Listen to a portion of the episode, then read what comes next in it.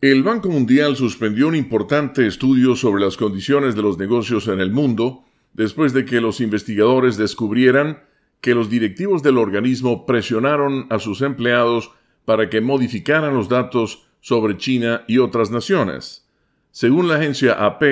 la entidad financiera suspenderá el informe Hacer negocios tras una investigación generada por denuncias internas de irregularidades en los datos en sus ediciones de 2018 y 2020 y posibles asuntos éticos que involucran al personal del banco. Los empleados modificaron los datos sobre China para mejorar su clasificación después de ser presionados por la oficina del entonces presidente del Banco Mundial, Jim Yong Kim, y de la entonces directora ejecutiva Cristalina Georgieva y uno de sus asesores, concluyó una investigación realizada para el banco por el bufete de abogados Wilmer Hale con sede aquí en la capital estadounidense.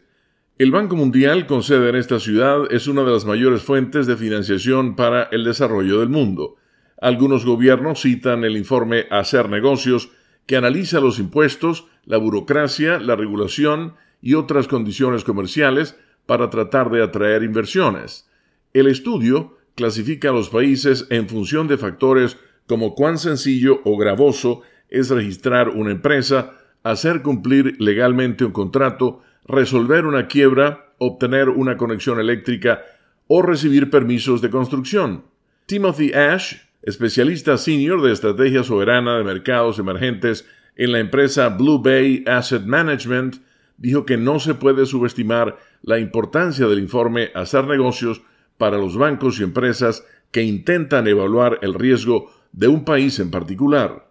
Con la nota económica desde Washington, Leonardo Bonet, Voz de América.